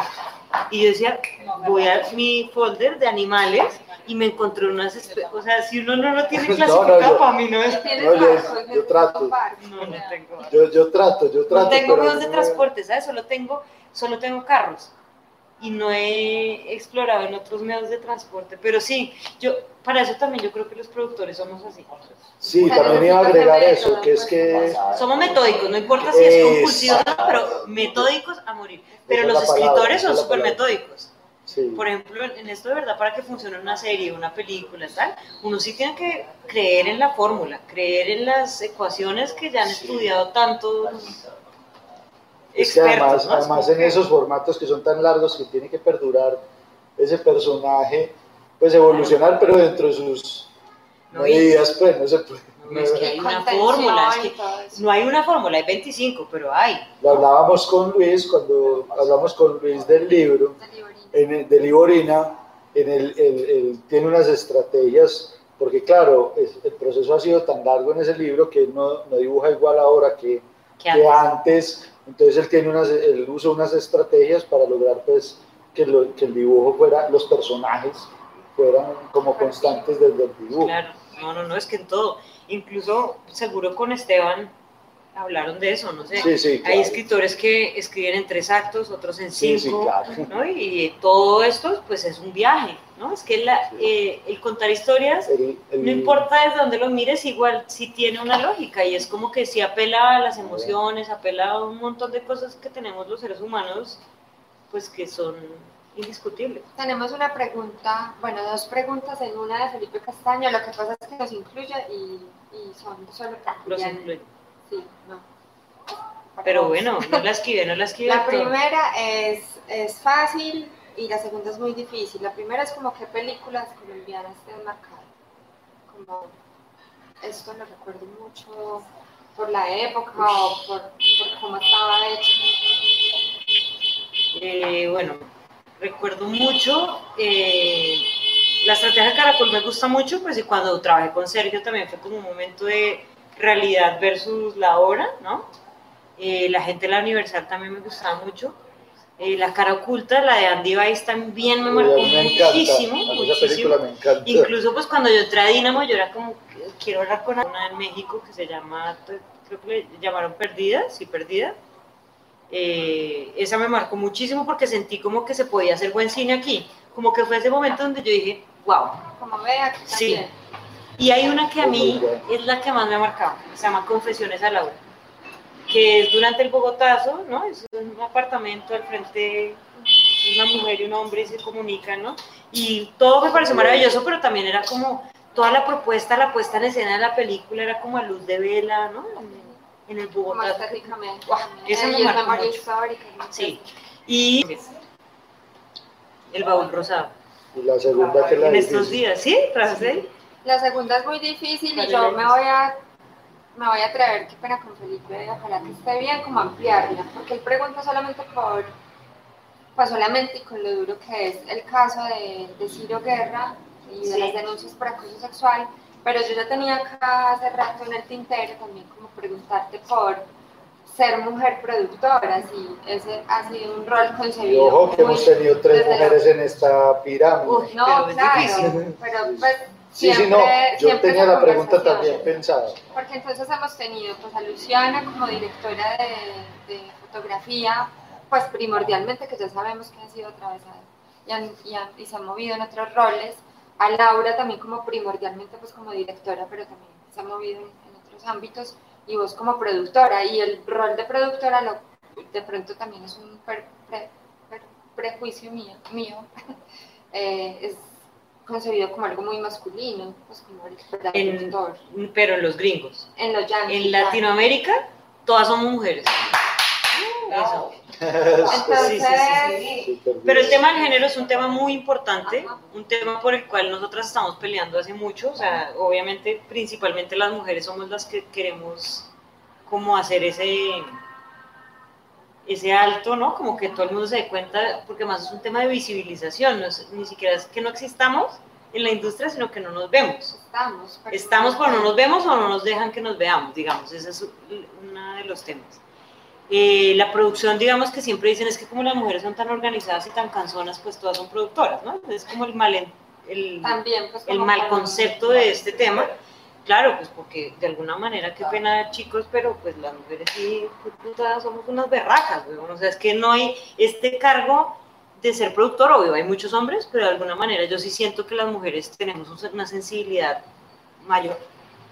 Estoy de acuerdo. O sea, o sea entonces por un lado está como el, algo que también es estereotipado de la mujer puede con todas las tareas, Sí, o sea, ahí sí hay un estereotipo de como la mujer como hace tantas cosas, pues también puede con esto, ¿no? Pero alguna, de alguna manera también es como la mujer no se ve, porque todos los cargos son muy masculinos, incluso hasta en, las, en los personajes. O sea, yo como productora me preocupo también porque en las historias haya personajes que visibilicen a unas mujeres reales y no estas mujeres falsas que entonces como es una mujer empoderada tiene que tener traje, eh, ser súper masculina. Como el papel de Marcela Benjumea, que es como una mujer dura, pero a veces es, muy de carne y hueso, pues y también como... sí, fíjate, en el, en el robo del siglo... En el robo del siglo hay tres prototipos de mujeres, en todas las mujeres de cada uno de los hombres hay... Creo que el personaje Marcela Benjumea para nosotros era, o para mí principalmente también era muy importante porque era ese equilibrio dentro de este universo de hombres que se curan, ¿no? Es como la banda, pero también está esta mujer que cree que, que es una ama de casa y que, y que no pregunta de dónde viene la plata y que no interactúa en la familia y que no tiene un rol de liderazgo, sino solo lidera dentro de esos cuatro metros cuadrados, ¿no? Lo que sea. Y la otra que es la mujer cómplice, la mujer amiga, que es la del abogado. Entonces, para nosotros fue muy, muy importante como todos esos prototipos o arquetipos de mujer y en, porque en la industria es así, ¿no? O sea, incluso en estos días hacíamos una entrevista del robo y era como las mujeres detrás del robo del siglo y en un gran porcentaje éramos mujeres. Diseño de vestuario y maquillaje, de, diseño de peinados y maquillaje, mujer. Paisa además. Diseño de vestuario, mujer. Diseño de producción, mujer. Directora de tres capítulos, mujer. Eh, había una escritora mujer. Eh, ¿No? Como y de alguna manera nunca nos vamos. No sé, es como una pelea en la que nosotras estamos. Y como en la escuela. Porque sí es una industria masculina, es una industria masculina. Pero es una industria masculina, pero hecha por mujeres también, ¿no? Entonces ese es un tema de visibilidad. No solo es que no... Más de buscar un lugar, es que lo han tenido, pero no ha sido visible quién estaba ahí todo este tiempo. Y por otro lado es como eh, llegar ahí para una mujer entonces ya estas denuncias sí, lo que plantea Felipe. Eso, yo ya iba a llamar al orden que hay que responderle la sí, pregunta. Sí, sí, Entonces están las denuncias pues sobre Ciro Guerra en el caso del audiovisual, pero en estos días también acerca de Alberto Salcedo Ramos, ya que nos conectamos en esto de lo narrativo. También fue profesor mío de la universidad. Entonces también están esas estructuras de poder de lo que hay que hacer para estar ahí. Por ejemplo, las denuncias de estas mujeres que tenían mucho que ver con es que es la fiesta, es que es la noche, porque si no, entonces una mujer, si una mujer no está en ciertas discotecas y ciertos festivales, si están así ahora, eso tal vez estructuralmente se está modificando, pero... sí, es así completamente. Pues como la pregunta de Felipe, es como... No, es completamente así, o sea, yo respecto al tema de Ciro, de Alberto, de todas esas cosas, o sea, no puedo opinar porque además tampoco ni tengo una relación directa y todo lo que uno conoce es como más por terceros o lo que sea, pero la industria es una industria difícil, para las mujeres no es una industria fácil. sobre todo porque de inmediato te encasillan en dos cosas, como si eres la mujer fuerte. Si es la, la No, pero de, de entrada como que uno ya sabe que uno de vieja tiene que entrar fuerte, porque ya entras a un parche donde hay tres ejecutivos hombres, ¿no? El que te compra la idea es un hombre, el, el, que te acompaña es un director hombre, el productor ejecutivo es un hombre, y uno es la única vieja, pues ya de entrada tú estás en desventaja, ¿no? Entonces uno siempre entra... Dura. Duro, sí. Ahora, yo siempre sido una mujer que ha tenido carácter y creo que también todas las mujeres que estamos en la industria en posiciones un poco más como altas o ejecutivas o gerenciales, todas somos de muchísimo carácter porque nos ha tocado o porque lo tenemos y lo hemos terminado de construir en la industria. Pero sí es una industria muy compleja. Es una industria muy compleja para las mujeres en las que no sé si hay que ser un perfil, pero sí sé que de entrada te, te marcan. Es como que, ah, es que esta vieja es de las duritas, como de las fuertecitas, entonces de una te ponen un montón de etiquetas por encima, ¿no? Pero etiquetan porque sí, porque no, por blandengue o por dura. Ah, claro, si fueras muy blanda, entonces es que obvio, como es mujer. Pero si uno es eh, más fuerte, entonces es como, no, es que esta vieja es demasiado fuerte, tiene demasiado carácter. Y en las producciones donde vos, vos nos contás que hay tantas mujeres inmersas, han podido como delinear desde el principio ciertos mínimos o ciertos pactos, digamos, no sé si se le pueda llamar así como política o, ya perspectiva de género en esa producción. Como, bueno, estas cosas acá, o sea, mínimo esto. En Colombia hasta ahorita. pero es una conversación posible en ya, ámbitos. No, ya la conversación está. La conversación está sobre la mesa entre nosotras. Además, porque lo, lo absurdo es eso: en Latinoamérica todas somos chicas. O sea, todas las productoras, hay un gran porcentaje de chicas. Entonces es como, ¿por qué no estamos exigiendo nosotras mismas en nuestros sets este tipo de cosas, no? Eh, no existe como una norma, no existe eso, pero creo que ya se está evidenciando y ya está sobre la mesa el tema. Eh, en México, digamos que ya está muchísimo más avanzado, hay como unos sindicatos fuertes, ¿no? Como que ya existe. En Colombia ahorita las Rex Sisters, que son como un colectivo que se están preocupando por los derechos de la mujer, pero también por la igualdad, por protegernos en unos ambientes seguros de trabajo, ¿no? Porque eso también es el tema, o sea, en los, por ejemplo, en las partes técnicas, luces, eh, cámara, grip, eléctrico, todas estas partes, cuando es un tema también de fuerza, de que tienes que cargar cosas, entonces siempre a la mujer se le amedrenta porque es que no, es que tú no tienes fuerza, ¿no? Pero hay un montón de chicas que son las primeras que dicen a mí no, a mí cárgueme esta luz y me van a... Claro.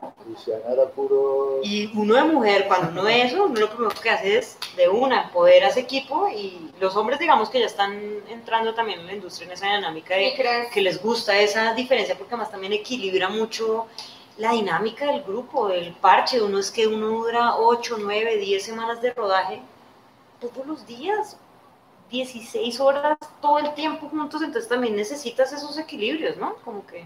¿Y crees que eso ha sido detonado pues como por el Me o, o antes de eso ya emergían esas conversaciones con más libertad y claridad? ¿En qué momento empezaste a percibir como que había algo que sí se podía anunciar sobre el rol de las mujeres? Yo creo que lleva muchos años, la verdad. Lleva muchos años. Creo que sí empezó en el frente de la pantalla y no por detrás. O sea, como que sí, cuando las actrices se ven abusadas, violadas, eh, buleadas, eh, amedrentadas, lo que sea, como que sí empezó por el frente de la pantalla y cuando se empezaron a visibilizar los casos en Hollywood, o sea, era como que no es algo menor, ¿no? No es algo que pasa aquí en, en esta industria pequeñita local, sino es que pasa... Pero no, yo creo que es igual, es un movimiento que está sucediendo en todas partes y creo que las mujeres y las generaciones cada vez más están entendiendo como que este tema de la igualdad de género, de, de la libertad también, ¿no? Como de la identidad sexual, de, o sea, creo que ya como que estamos cambiando como sociedad, espero, pero en la industria creo que lleva mucho más desde el, antes del Me pero creo que cada paso que se ha ido dando en la industria ha sido importante para que sigamos avanzando. Yo creo que sigue conectando también con la evolución de toda la industria como tal, ¿cierto? Porque como es una expansión tan brava, también pues hay talentos y hay cosas también y hay y hay un poco más de conciencia frente a todos estos temas. Claro, pues, es cultural también es un territorio pues como de disputa política como todo, pues como también podría, está. Podría decir uno que antes era más fácil visibilizar, cada vez es más difícil la visibilización. Pues. que a veces también hay que saber equilibrar, ¿no? Porque hay historias, el otro día yo conversaba eso con una escritora, estábamos desarrollando una serie muy masculina, yo le decía, yo necesito que esto lo diría un hombre porque es además sobre una sensibilidad muy profunda en los hombres y es como, pues, necesito un hombre. Por similitud. No, porque necesito un hombre, o sea, necesito que alguien que haya vivido eso, yo, o sea, no tengo eh, biológicamente, sí, lo que es, un hombre puede sentir creciendo con lo que sea, su masculinidad, entonces también hay veces que hay que aprender a medir esa carga, pero yo decía, sería interesante tener una directora mujer para que balancee ese punto de vista, ¿no? Como de cómo las mujeres interpretamos también esos momentos vulnerables de los hombres, ta, ta, ta, ¿no? Entonces, como que yo creo que hay que también aprender a dónde traer la conversación y dónde no.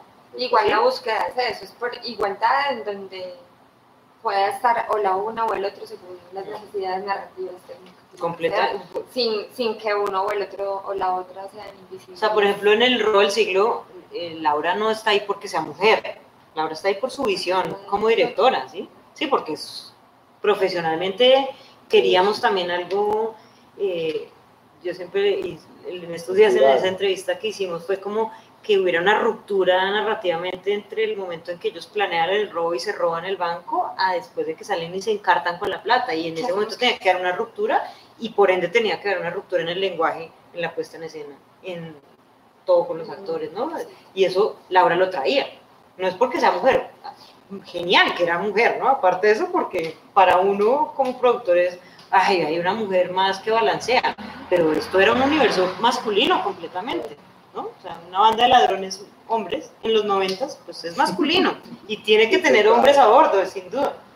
Juli, em, ¿cómo ha sido ser productora en tiempos de pandemia? ¿Qué ha pasado? No, tus rutinas, no ha pasado nada, ¿qué se ha podido hacer? Por ejemplo, no sé, eh, porque ha sido muy también íntimo pues, el, escribir, que un poco la modificación que a mí me dejó muy impactada y estoy esperando las próximas producciones con Susto era como no tantos abrazos, no tantos besos en las historias.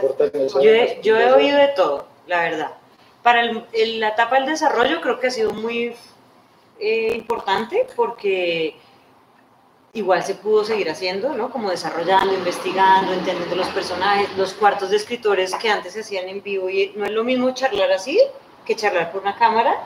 Entonces las ideas pues obviamente no fluyen igual, pero se pudo seguir haciendo y creo que un parón también muy importante es que nosotros siempre estamos en un afán de necesitamos los libretos ya, los guiones ya, porque es que en tres semanas empezamos a producir, ¿no? Entonces hay como un drive muy importante de que todo tiene que seguir como una máquina y acá fue un parón, es como dedíquense a escribir mis hermanos porque no hay nada más que hacer, ¿cierto? Entonces eso fue muy importante para el desarrollo.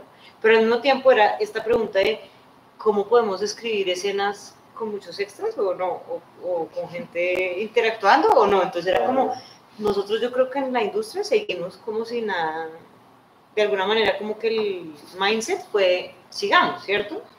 En términos de producción física, ahí sí, tu risa con la producción física, pues obviamente muchísimo más difícil. Para mí, afortunadamente, yo no tenía nada para filmar este año. Todo estaba en desarrollo como en, guiones, en ideas, en venta, en pitch. Eh, muchas amigas mías productoras sí estuvieron en ese momento en que iban a filmar y les pararon la filmación o estaban filmando y paró.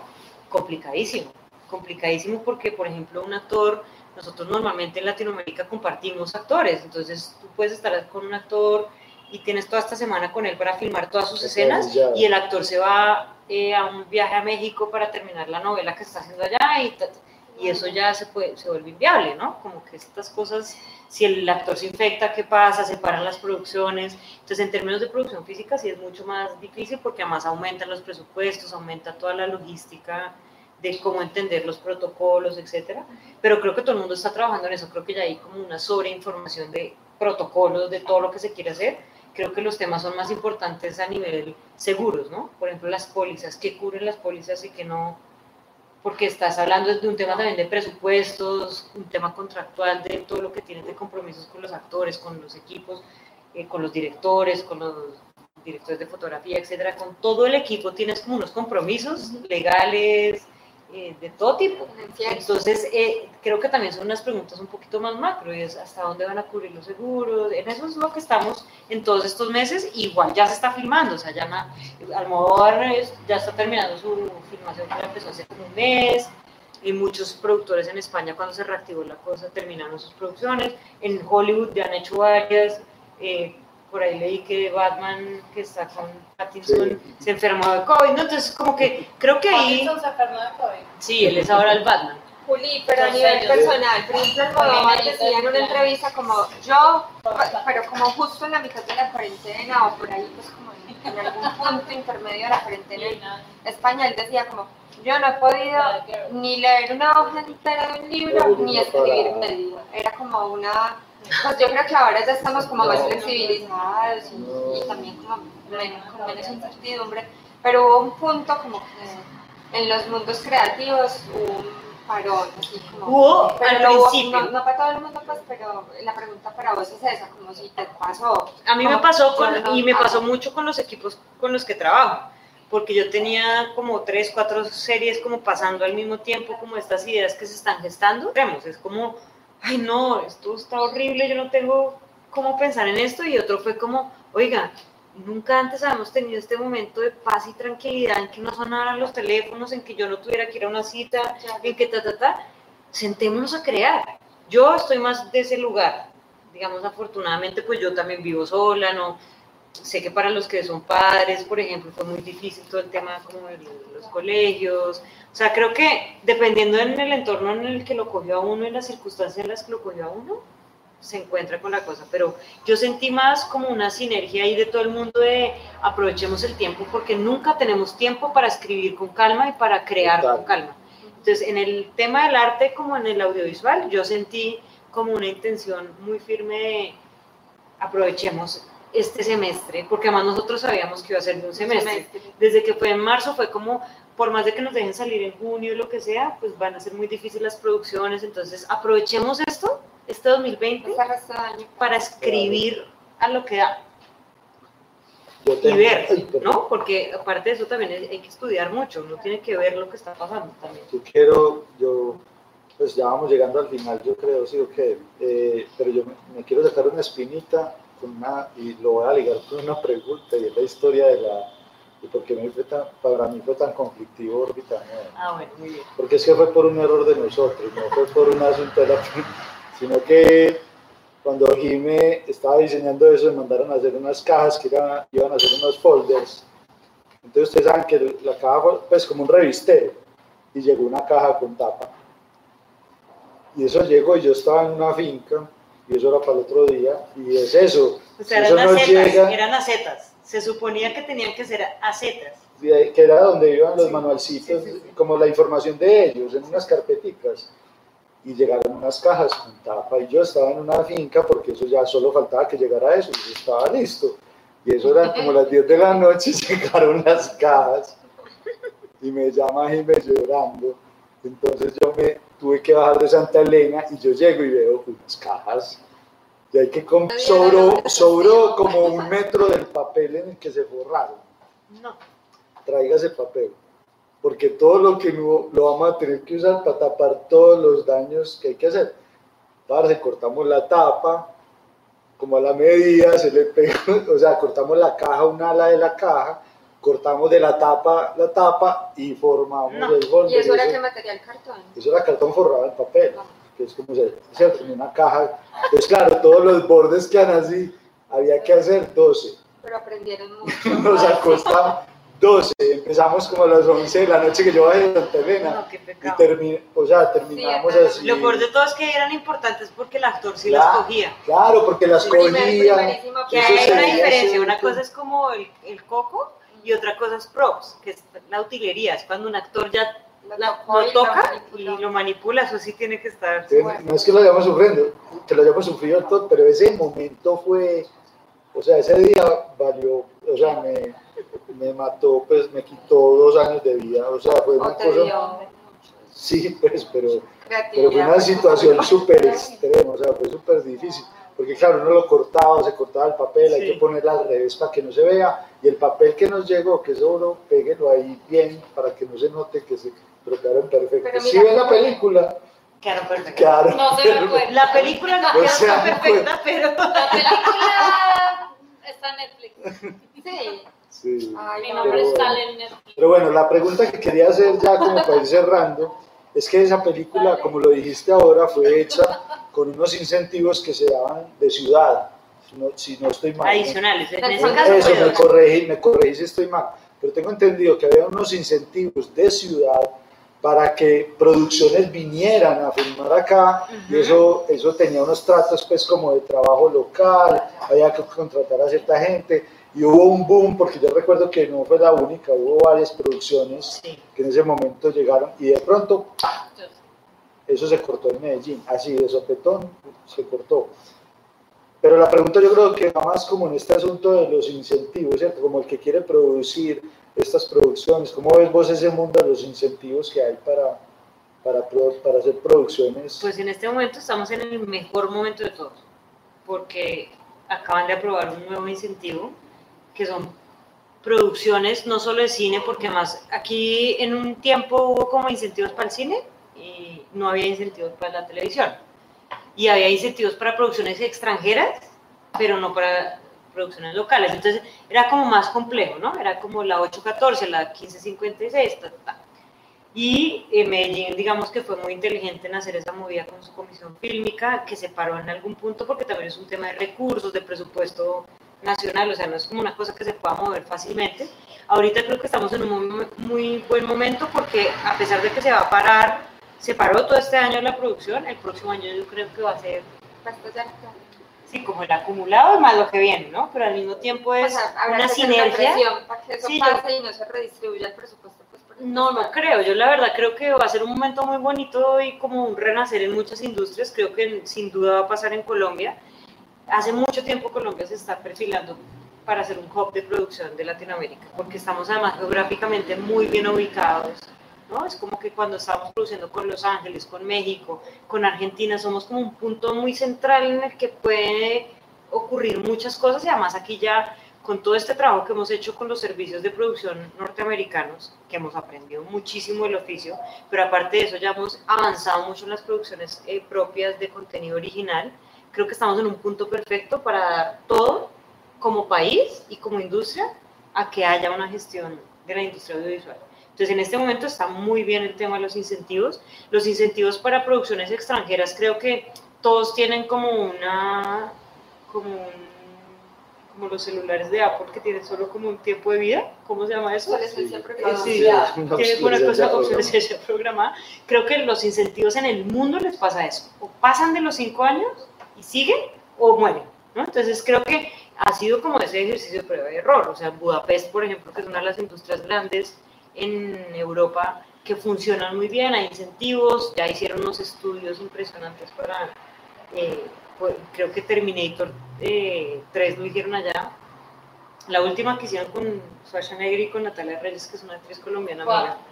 Eh, ellos, por, por ejemplo, rodaron mucho allá. Entonces, son lugares donde ya está focalizado que funcionó ese incentivo, el gobierno sabe manejar bien, los cruz funcionan perfectamente, todo el mundo se puede desplazar bien, porque hay un, en medio de la producción hay tantas cosas, o sea, desde la hotelería, la alimentación, los viajes, la hay tantas cosas, ¿no? Las, los, los visados, el tipo de contratación que se puede hacer, o sea, hay una profundidad también legal, migratoria, de todo tipo. Y yo creo que Colombia está muy bien en eso.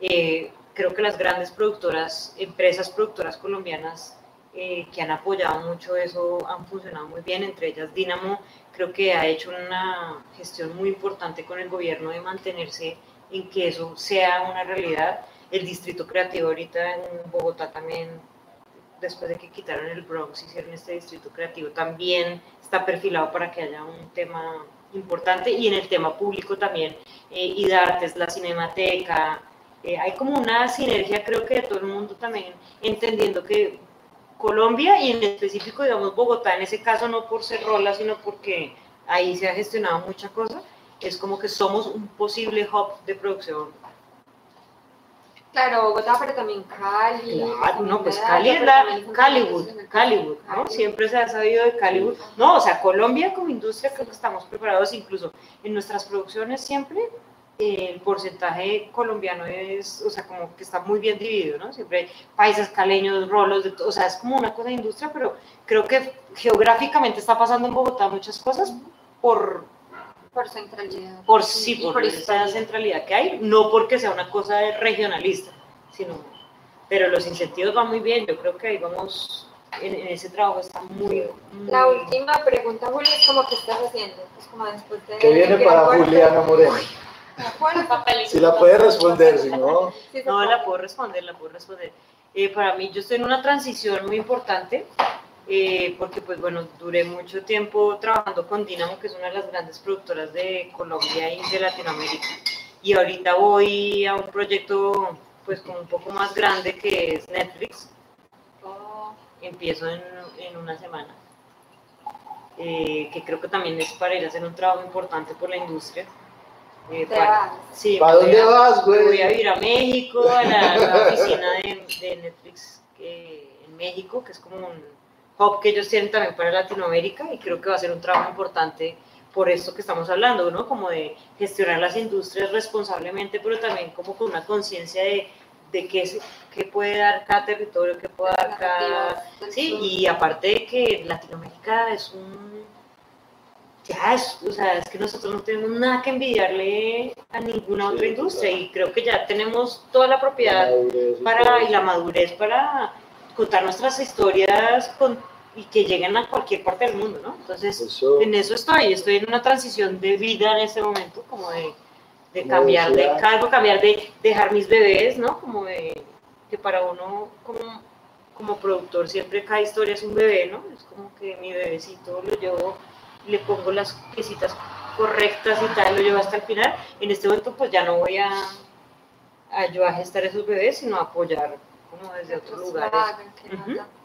yo, siempre, yo siempre me acuerdo de esa charla de Chimamanda Ted, ¿cierto? que muchas historias importan, que eso es lo que rompe los estereotipos, porque se enteran de verdad que es cierto. Como Chao Príncipe Azul, porque muchos mm. príncipes. Eso, sí, bueno, la última pregunta, esa sí es la última, que es la de lo de hoy. Es, ya te preguntamos qué te gusta dar vos sin esperar nada a cambio. Ahora al revés, ¿qué te gusta que te den sin esperar nada a cambio? ¿Qué me gusta que me den sin esperar? Es que eso es una pregunta muy profunda. Tanto la de dar como la de recibir. No, diálogo, diálogo. Es que a mí Historias. Sí, como... Historias. El origen, lo que nos decía la conversación. No, y entender, ¿no? Como este confluir, hablar, eh, compartir, es que es lo que yo creo que ahí se gesta todo. O sea, es que... El parche. El parche, no, sí, ¿sabes qué? Hablando, eh, acá me he dado cuenta que va a salir con esta idea del parche, no lo, no lo pensé, pero la verdad sí, el parche, es que es como que, que me den Parche. Parche, conocimiento, diálogo, buenos momentos, ¿no? esa sí es una muy buena respuesta, que me den parche. Que me den parche. Primero dijo tequila. Primero dijo chontaduro y tequila, pero bueno, primero que me compartan eh, chontaduro. Pero era la misma fiesta y no, chontaduro yo sí no, gracias. Las dos cosas. Pues, Juli, que no te estuviste acá, Bueno, porque muchas antes gracias. de irte, además, pues como que fue muy Esperamos poderla visitar en México. Por favor, ¿tienen una casa allá? Pues no, todavía no tengo yo, pero van a tener una casa allá. Gracias. No, Qué bueno haber hablado con vos. Sí. Y bueno, Bueno, Gracias. gracias a todos por haber escuchado. Gracias. Un aplauso y chao. Ustedes están juiciosos. El nuevo formato de lo El nuevo formato. Muchas gracias. Salieron muy lindos. Muchas gracias. Ay, muchas gracias. Oiga, aquí. Medellín caliente.